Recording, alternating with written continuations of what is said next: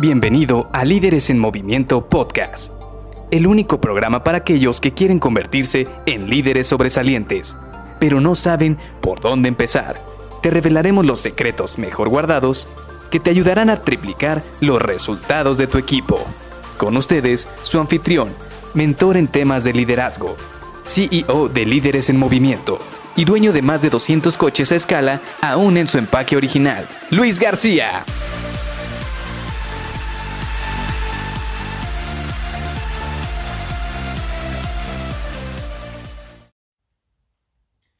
Ser un líder no puede estar peleado con ser un gran jugador con el equipo.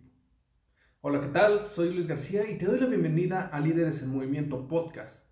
Hoy vamos a platicar precisamente de este mindset que de repente le ocurre a muchos líderes, a muchos jefes, en el cual se enfocan tanto en ser unos líderes, se enfocan tanto en ser unos jefes, en dirigir a un equipo, en poder asignar de manera correcta todas las actividades, poder tomar decisiones, poder revisar todo lo que viene hacia futuro, que se les olvida jugar en equipo.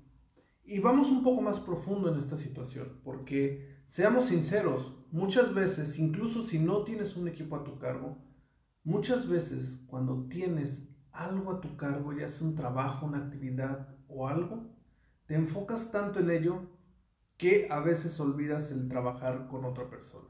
Y no quiero decir que aplique a todos, pero si en algún momento de la vida todos nos hemos sentido así. Por ejemplo, si en algún momento tú has dicho, oye, mejor lo hago yo porque me cuesta más trabajo explicarlo a otra persona o la verdad es que siento que lo voy a acabar más rápido yo que ni si en lo que me ayuda otra persona le agarra ritmo y empieza a hacer una actividad.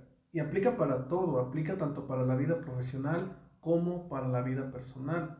Yo, por ejemplo, muchas veces eh, he hecho actividades aquí en casa, no sé, mencionemos alguna, estar arreglando algo en la pared, en eh, algún este, ornamental que tengo que poner en casa, algún soporte.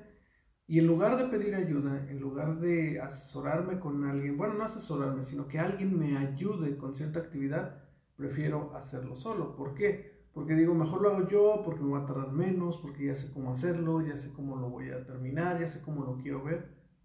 Pero a veces no me doy cuenta de que si alguien me ayudara, lo acabaría en menos tiempo, aún explicándole a la otra persona, aún siendo alguien que no sabe en su momento, pero lo va a acabar antes porque son cuatro manos en lugar de dos manos.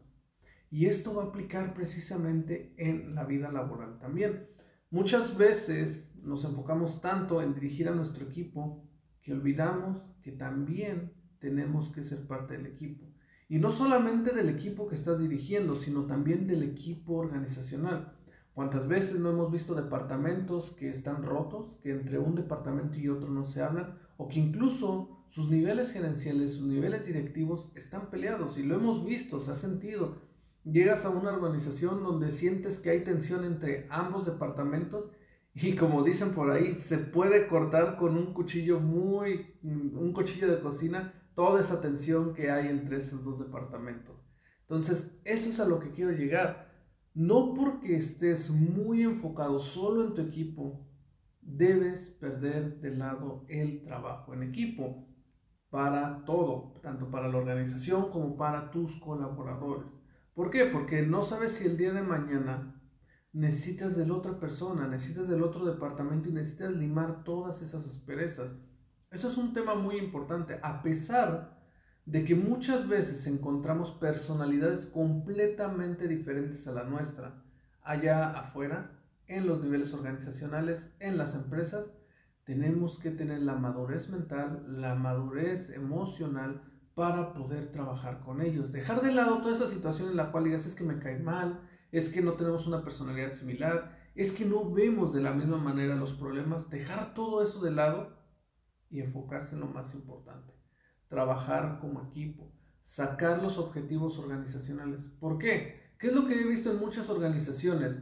De repente quieren cuidar la trinchera, se, bueno, voy a aquí vale la redundancia, se atrincheran con su equipo, se ponen una coraza alrededor y sí, van a querer sacar sus objetivos, van a querer sus cosas, pero cuando necesitan apoyo de otra área, cuando necesitan entregarle algo a otra área, ahí es donde ocurren los problemas. ¿Por qué?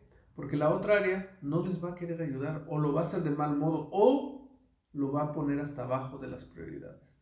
Y caso contrario también, si ellos tienen que entregarle algo a otro departamento, no se lo van a entregar bien o no le van a entregar con la calidad que el otro departamento busca. O incluso cuántas veces has visto que cuando tienes que entregar un formato, si tú lo entregas a otro departamento y el otro departamento no le gusta o no está dentro de los formatos que él quiere, ahí ya empiezan las discusiones. Y esto es porque, volvemos a lo mismo, es como si hubiera una barrera alrededor de ese departamento, alrededor de ese equipo, que no permitiera que existiera buena comunicación, que se dieran buenos resultados y que de esta manera pudiera fluir mejor las cosas. Por eso es muy importante el trabajo en equipo.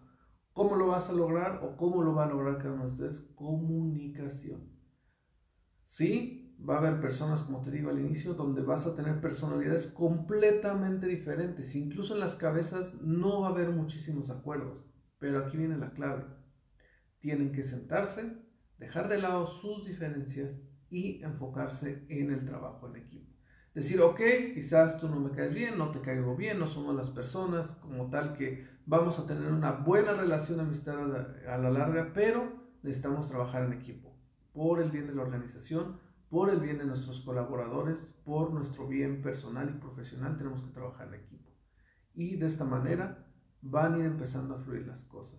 Y igual que el ejemplo que te mencionaba al inicio, nosotros también tenemos que ceder. Nosotros tenemos que dejar de pensar que somos ese Lionel Messi, ese Cristiano Ronaldo, ese Roger Federer, ese no, este Djokovic, todos esos grandes jugadores que son muy buenos al individual.